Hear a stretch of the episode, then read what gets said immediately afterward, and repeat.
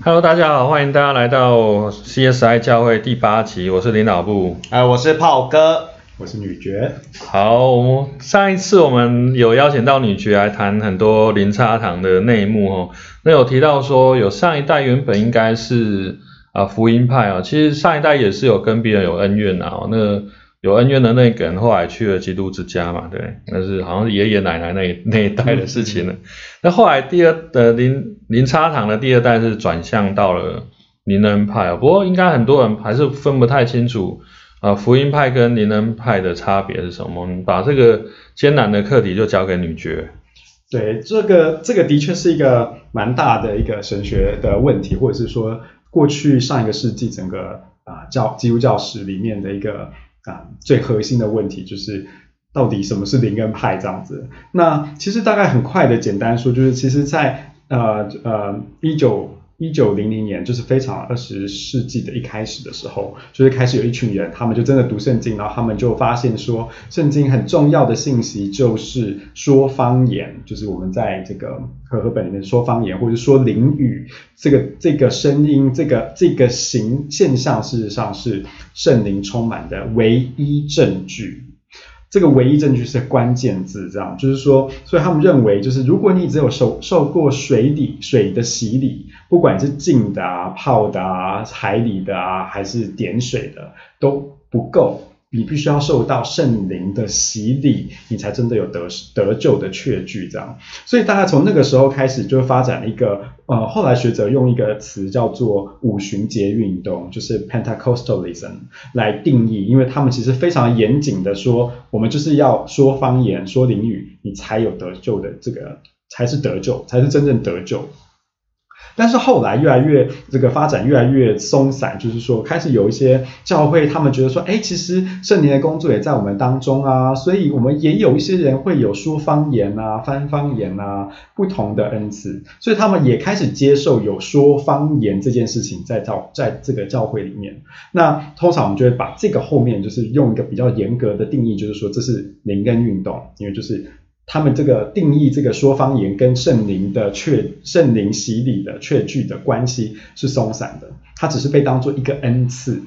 那事实上，它到第三就很有些人就说，哎，其实它又到了第三波的运动，就是它跟这些所谓的福音派，福音派我们上一次有提到，就是福音派就是说他们非常重视一定要传福音，一定要让人信耶稣，然后把这个福音传到地极。这样子的一个信念，那这个东西就跟这个灵恩这个灵恩运动越又接轨，他们就开始说，对，没有错，圣灵在我们当中的时候，会给我们大能，会给我们力量，会给我们全能，会给我们神机。这些神迹的目的是什么？是为了要传福音，让人看见这是上帝的大能，让人看见这个上帝是真的是活的。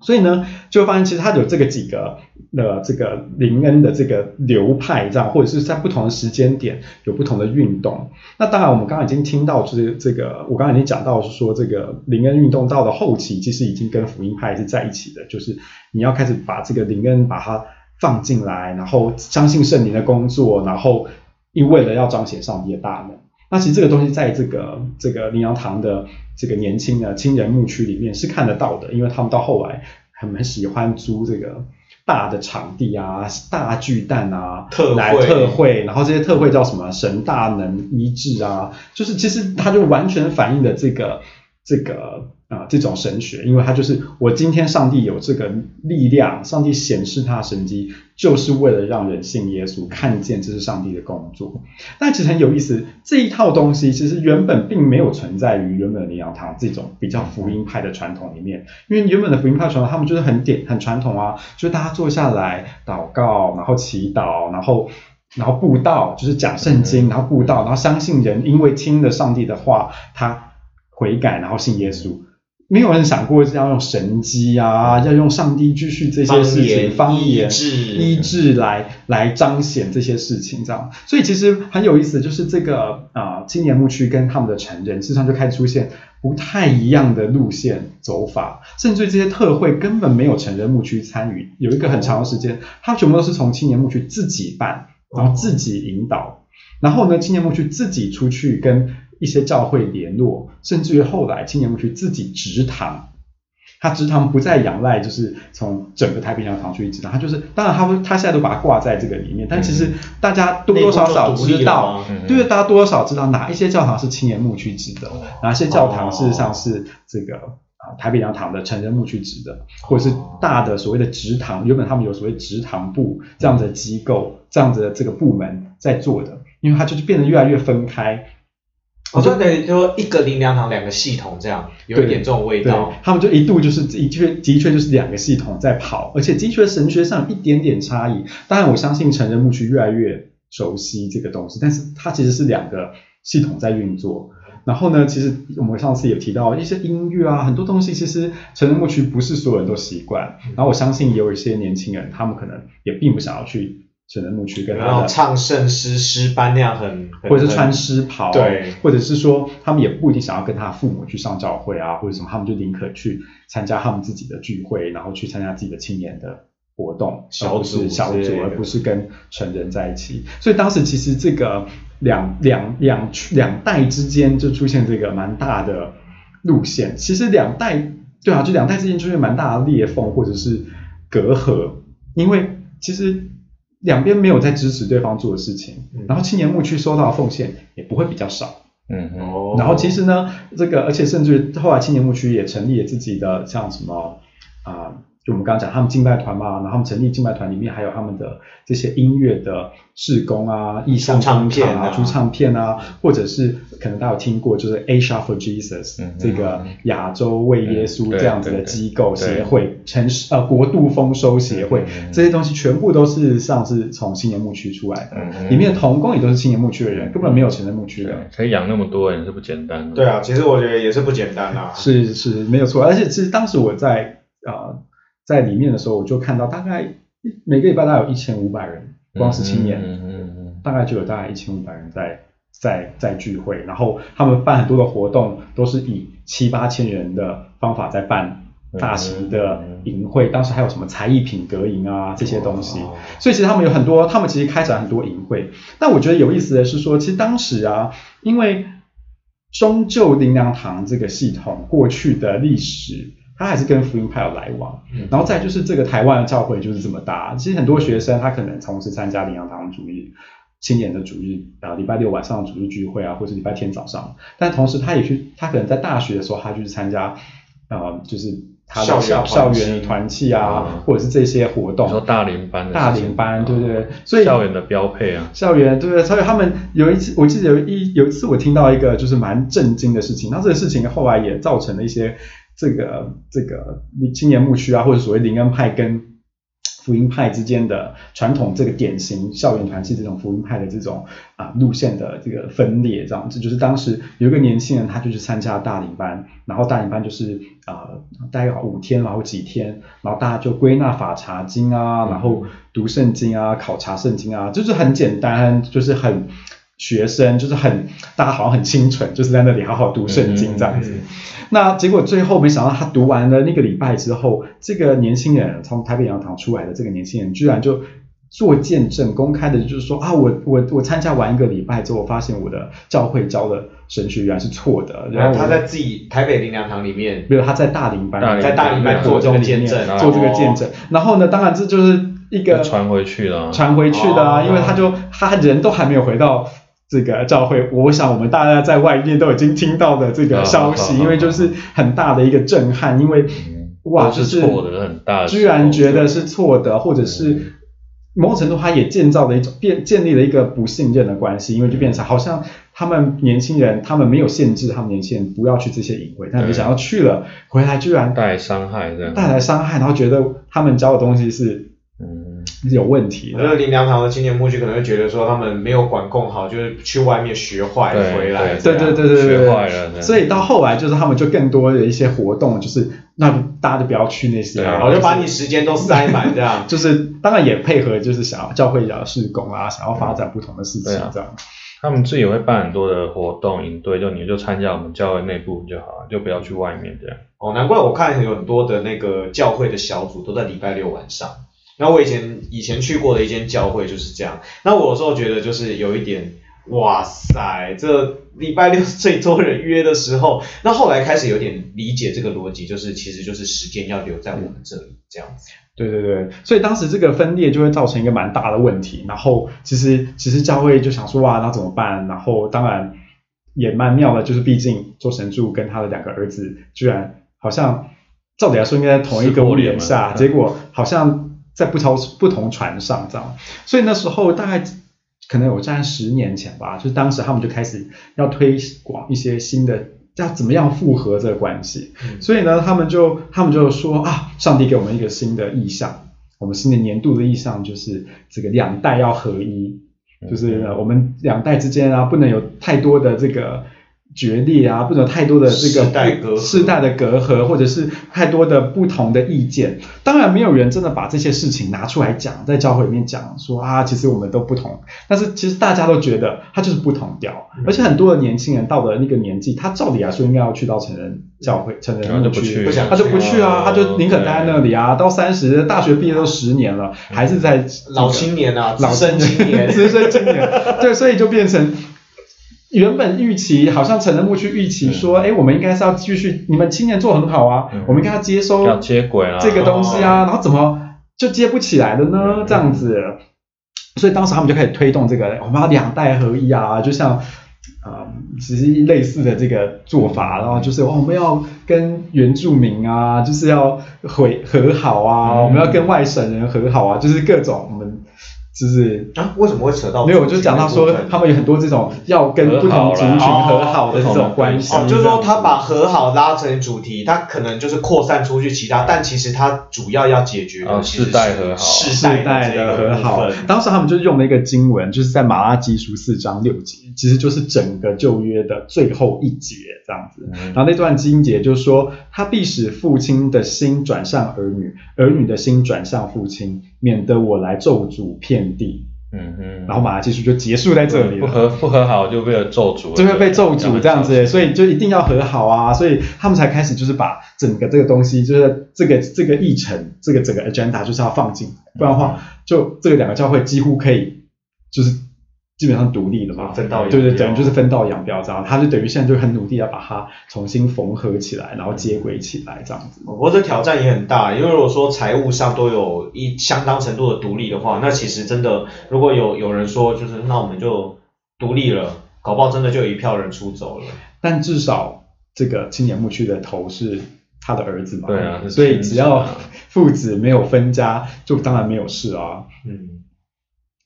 但是当然过了几年之后啊，就是我们也看到，就是至少。这个这个收合是有是有效果的嘛？所以现在就是最近就是他的二儿子就变成了太平洋堂主任牧师哦。哦，二儿子当主任牧师是哦，大儿子继续做他的乐团这样子，就是在青年牧区或者什么这样。中鼎山林啊，有人喜欢那个，有人喜欢这个。客少击球，对不同的不同的做法。对对对。所以刚刚我们其实谈到这个这个，他就他把这个最后这个主任牧师还是传到了这个他的儿子这边，所以某种程度来说。呃，这个这个效果跟这个策略是奏效的嘛？因为因为它就是两代看起来算是某种程度缝合啦，所以就算青年或者是一些人以前在青年牧区的不愿意去成人牧区也没关系，因为至少。他的这个儿子从以前的这个青年牧区的儿呃主任牧师，呃，青年牧区的牧师，现在变成了入入主中原了呢，直接二二代来当主任牧师。对对对，所以就好像是把他接起来了。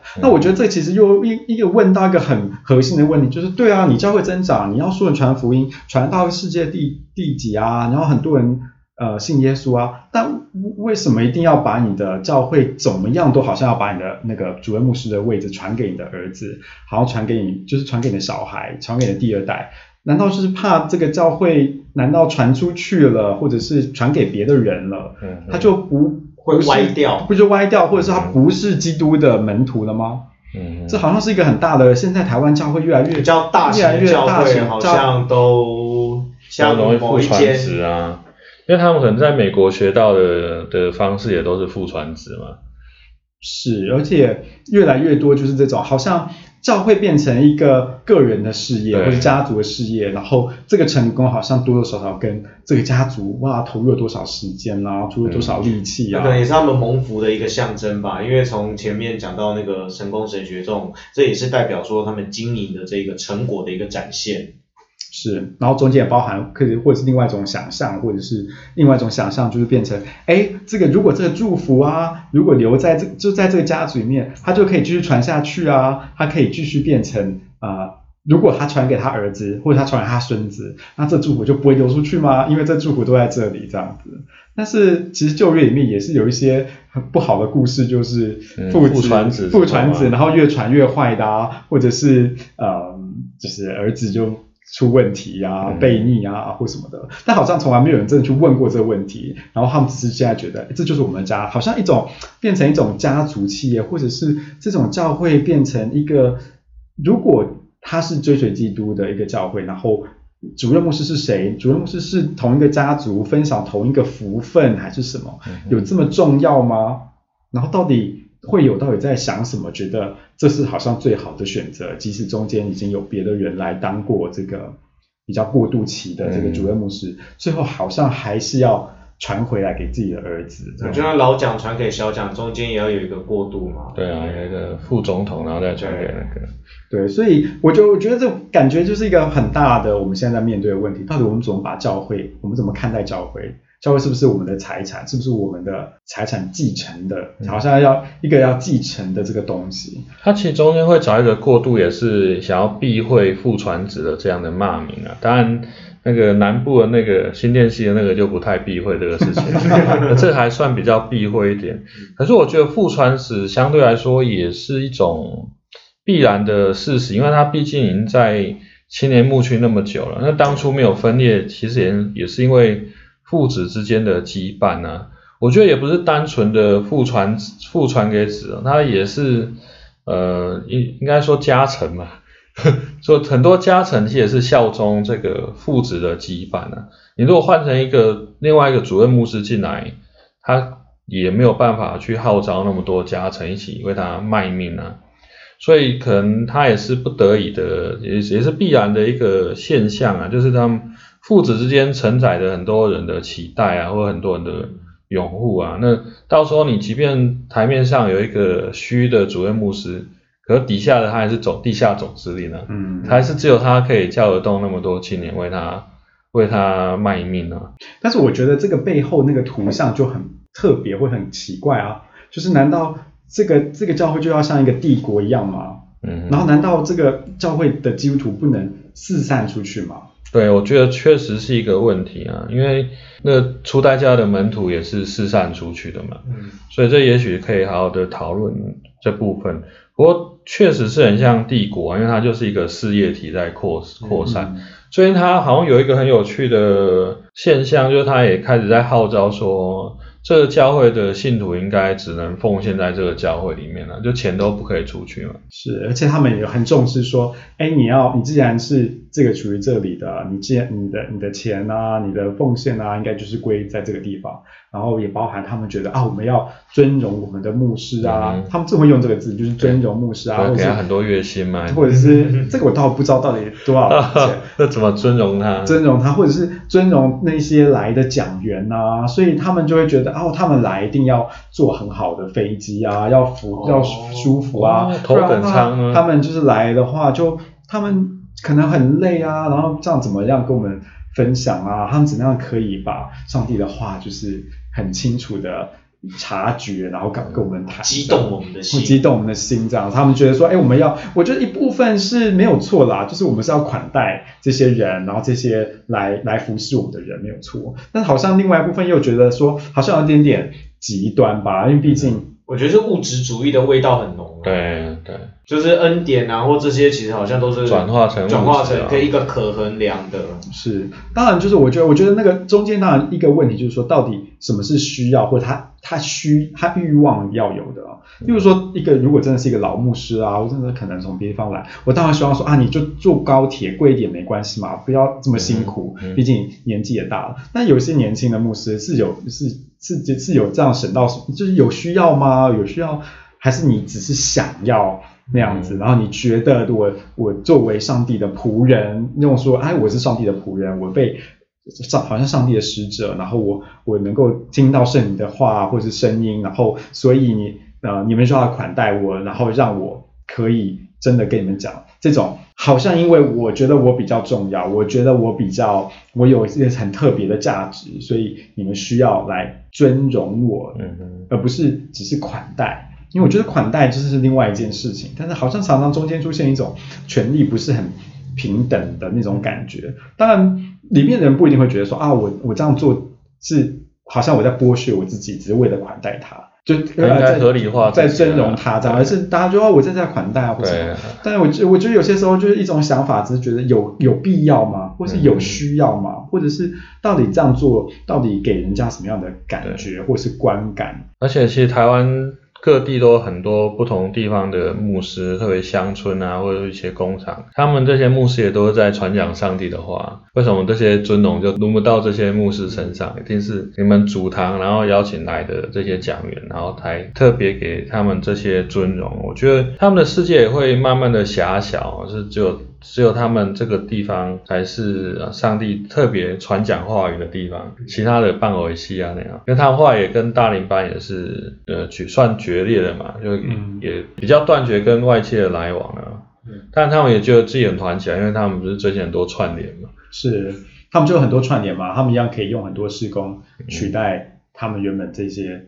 原本不在他们里面的活动，他们也可以发展出去这样。嗯。那不过刚听那个，就是有的时候我觉得，就是台湾人也算好客啦，就是也也许是我们的文化的一一部分，就是啊，我今天就是以讲白点要摆一下排场啊，我我真的也许是好意，就是让你很舒服啊怎么样，而且是要显示是我真的很看重你，然后我让你觉得非常舒服。有的时候我觉得好像是台湾人的文化的一部分啊。我觉得我可以理解，没有错，就是一个比较文化上的，但是的确。我刚刚讲的就是说，我们到底是在款待，还是我们有一种过度的尊荣？然后过度尊荣是因为我们觉得他比我们还要，他好像很特别，非要他不可，他很重要。但是好像我们又忘记说，哎，其实如果上帝啊，或者圣灵的工作，其实在各个地方，然后他其实是临在我们每一天生活里面。为什么还需要有好像一个特别的人，一个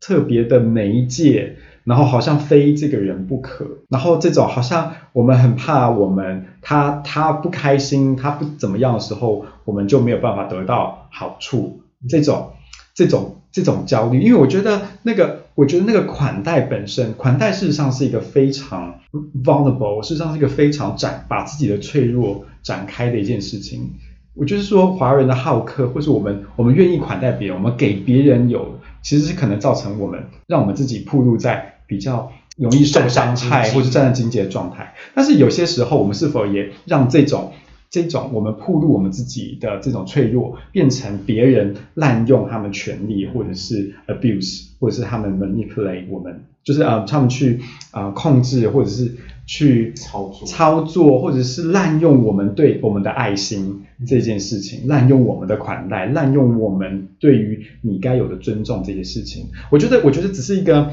丢出来需要去厘清，说到底我们是在款待他，还是我们在就是这个我们过度的尊荣？所以像他们都请一些什么样的特别的讲员，会到这样子要去款待，比如说美国的很知名、很知名的牧师之类的这样子，这种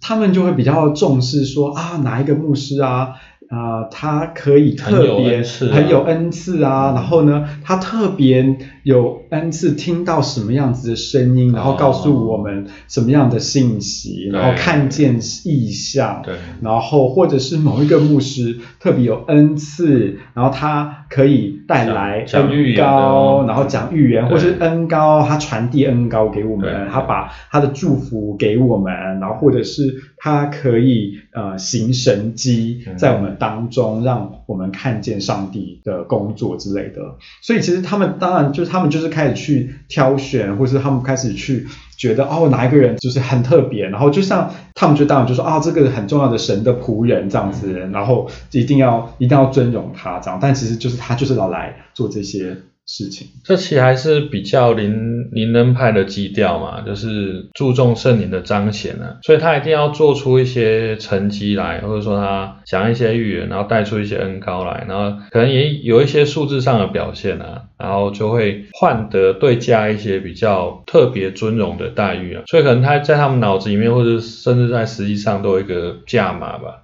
嗯什么样等级的牧师，哦然后有过怎样的彰显，然后所以他可以用到什么样的头等舱去把它载回来讲到这样，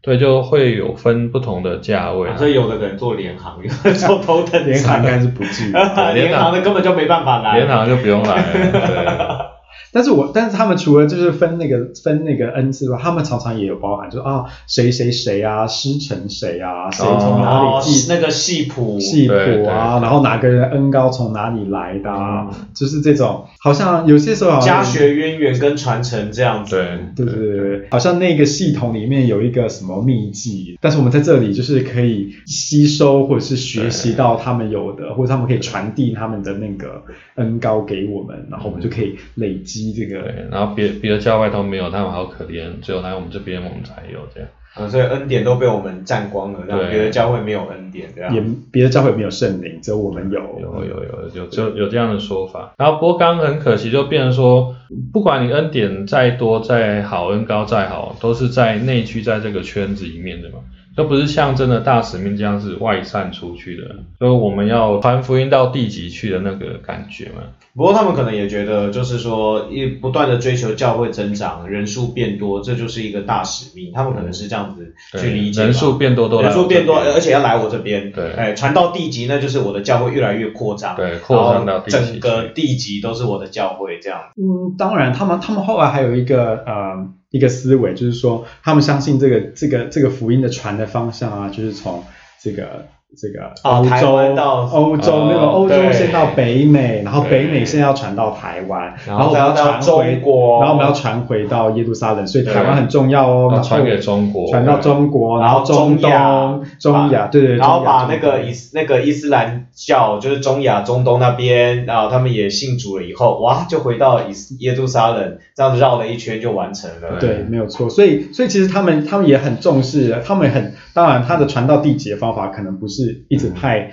很多宣教士出去，但当然就是很重要是啊，我们要把我们做好，因为我们现在就是这一。嗯，好像跑马拉呃呃跑接力赛，所以我的部分要跑好，那我传给下一棒的时候，下一棒就可以接着跑，也很好这样。那我现在如果可以赢多一点，可能后面可以更快的对完成我们的目标这样子。所以我打个岔，就是在马八年的时候，就是两岸的基督教的活动，就是非常的在两岸谈判跟密切往来那个大框架下面，有非常多的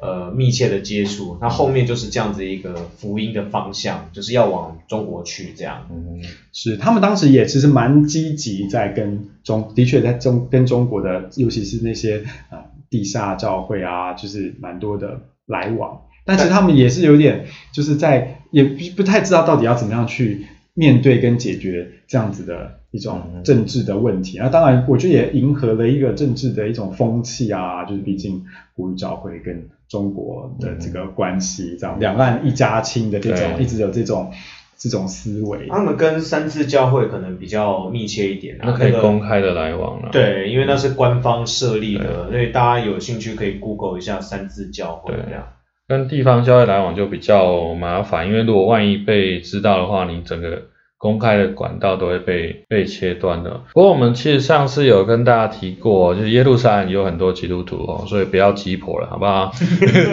所以又不要说啊，我传福音到耶路撒冷去，人家已经有自己既有的的教会了。那其实我觉得把教会当做一个私产，然后不断的扩大自己，我觉得这是一个很大的问题。其实在美国也是，他们所私产的教会也是有类似的做法，就是父传给子啊。那其实也是某一种的诺斯底吧，就只有他们能够掌握这样的恩赐啊，这样的恩高或者这样的方法途径哦，那只有他们才能蒙蒙受到祝福。那其实呃，真正的祝福并不是来自个人啊，或者是说来自某种方法，是还是要回到一点上帝的主主权的部分哦，是上帝给我们这样的恩赐啊。那最终还是要回到上帝的面前了，不是你到了某个教会，然后你就觉得啊很安全，我只要听这个牧师讲道，或者说听他们高薪聘起来的一些名嘴啊或者大牌的牧师，呃，最终每个人还是要单独的面对上帝，我觉得这也是蛮重要要提醒大家的。那我们今天大概这一期就到这边了我们呃还是要邀请大家继续。关注哦，那也是要订阅啦，这样新的一集才会呃播送到你的面前哦。那我们就到这边，能跟大家说拜拜，拜拜，拜拜。